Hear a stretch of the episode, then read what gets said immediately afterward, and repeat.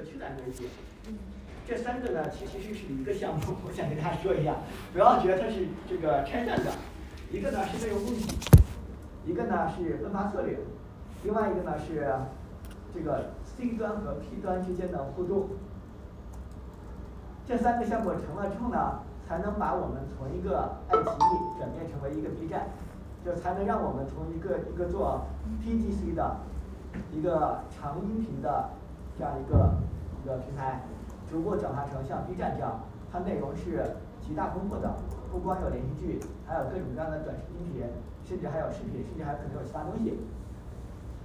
就这三个项目合一块呢，都是指向了，就还记得我们间接说过的，今年产研呢只有一个重点项目，这一个重点项目呢就是把我们从一个爱奇艺转化成一个 B 站，转化成一个内容社区，让整个公司呢能够未来呢能够找到第二曲线，同时找到一个新的竞争壁垒。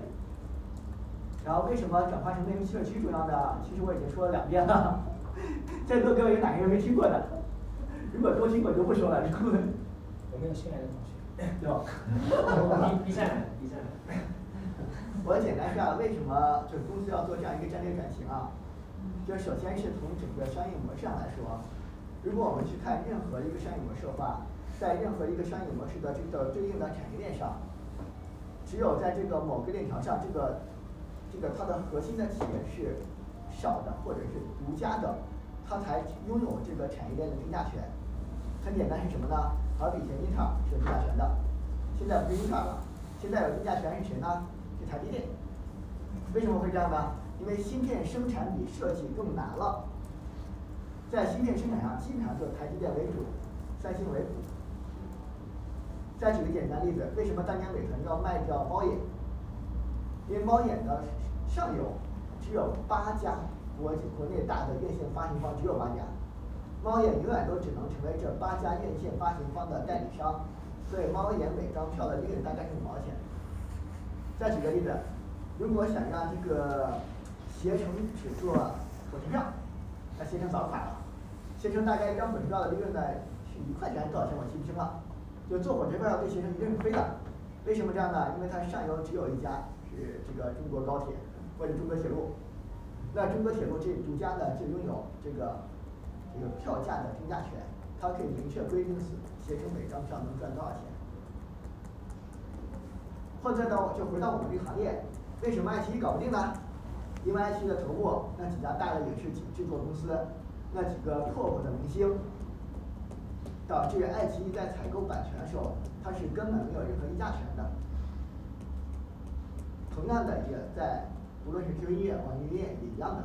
大家如果去看他们内容成本，你按照它的商业模式，网易云音乐基本上永远不敢超过它的盈利。这也是为什么网易云音乐上市之后很快就跌。那我们也一样，我们必须让我们的上游，让我们的创作者是散的，我不能让我们的创作者是有几个 top 头部版权的。这样呢，我们这个行业赚的利润呢，永远都会被那几个有 top 版权的给。赚了，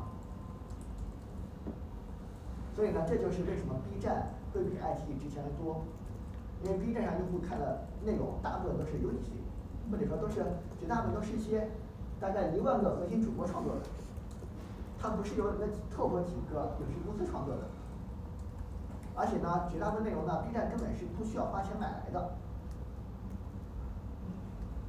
这样就让 B 站的内容的。创作的成本在整个 B 站的整个这个营收模型中，开始占相对较少的一部分。这个呢，就能成为未来 B 站能够长久盈利的一个核心要素。同样的，也是 YouTube 一样。所以呢，回到第一点，从整个商业模式上来看，我们必须从一个 PDC 的会员为主的内容个内容的这样一个平台，转化成一个内容社区。内容社区的一个前提呢，是让我们的创作者是散的。我们的上游呢是极其分散的，这样呢才能体现出我们的平台优势，才能让我们在整个产业链中有议价权，才能让我们未我们的未来呢有盈利空间。这是第一个，就从商业模式上来看。第二个呢，呃，无论从爱奇艺还是我们看网易云音乐，它的内容数量是极其有限的。爱奇艺上有多少部电视剧，多少部电影，这该是屈指可数的。但如果你们看小红书，小红书上现在帖子数量应该是已经是有没有上亿我不知道，但是八九千万肯定是有的。就没有任何一个人能够浏览完小红书的所有内容。这说的说的是个什么问题呢？就对于一个内容社区，无论是小红书还是 B 站，它的每天新增的创作数量是极大的，它的平台所累计的创作数量也是极大的，没有任何一个用户能看完它所有内容，甚至连看完它所有标题都不可能。那这种情况下，就有一个什么呢？它满足用户的需求，不光是有长尾的聚集的，还有散的。大家能在小红书上找到各种各样的内容，也在 B 站上能找到各种各样的内容。同样的，在抖音和快手也都能找到各种各样的内容。在这种情况下，有一个很显著特征是什么呢？你满足用户的场景和需求是不断在加强的。我举个简单例子，从一开始小红书上线一版它只做海外购的内容的时候，它大概的月访问频次大概是月访天数大概是三到四，如果没记错的话，然后它的时长呢是不到十分钟。那随着它不断内容的泛化。到现在为止呢，大家如果去看这个 QM 的话，小红书的月访天数应该已经到了十二左右了，如果没记错的话，它的呃每天的累计访问时长呢，应该也到了接近七十多分钟，应该是。大家理解这个价值吧？就随着你的内容越来越丰富，你能满足需用户需求是越来越多的，但同时呢，你的推荐算法越来越准，你能给用户沉浸在你这里的时间越来越长的。而互联网本身就是个抢时长的游戏。那只有当我们的内容极大丰富了，我们才能够在这场竞争中占据更多市场。一个非常明显的例子就是，不论是小红书还是 B 站，大家看它的内容扩展和用户的月访问天数以及每天的平均访问时长，都是完全正相关的。然后第三个呢，是从整个创作者的迁移成本。举一个比较典型的例子，好比那个番茄小说。打那个叫什么？打那个是无论是青猫小说，还是打腾讯的文学这个一个系列的，打的是非常快，大概一年就打下来了。为什么这样呢？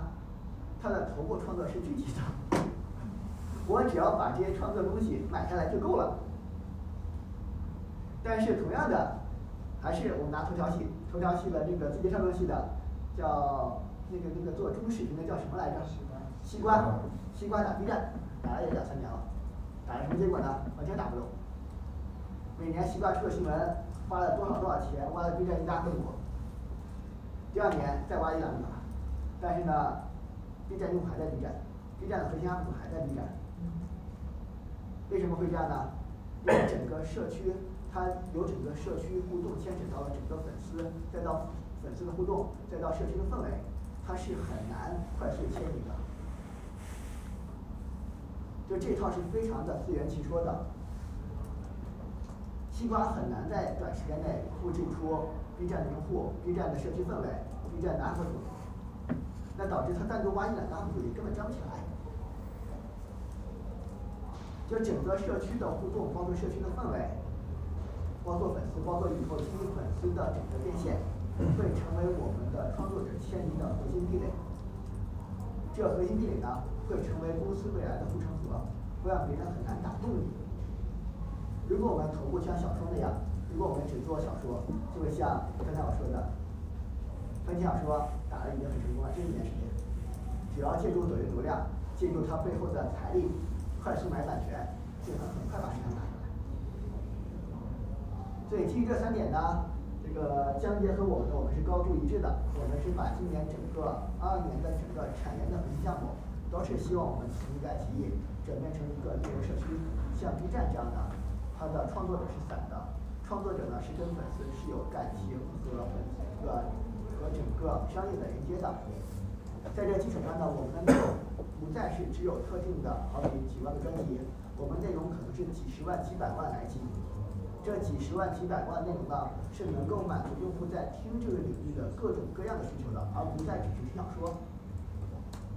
然后基于这个大项目呢，就产生出了内容供给相关的，主要在企业那边。然后我们的首页和发展 MVP，虽然是挂在我头上是第一尊人，推荐项目第一步的人，但其实呢，参与的是 AI 平台同学更多。这块呢是技术会更为重一点。再到后面呢，怎么样把这个通过互动把用户、创作者和平台串起来？平台的包括分发，包括各种各样反馈。那这个项目呢，就是整个互动内容社区的项目。这三个项目呢本身是一个项目，只是呢牵扯的主体主负责团队会有所差异。另外呢这三个项目呢必须三个都成了，我们才有可能能成。中间有一个不成就都挂了。跟大家说这个事呢，就是希望大家呢不论是产品还是还是技术，还是我们各种合作方，包括内容同学以及 B I 同学，大家要充分重视。因为这三块呢都是一个内容社区，缺一不可的。这三块只有我们都搞定了，我们才能够让公司完成这一波转型。好了，我就到这里了，帮亚超补充一下前面的意义，不然亚超讲了太多的细节了。这个没我讲的。你的入场顺序错了。是这样，对，然后下场起来，还有吗？下面是我们技术，给给你个态度啊。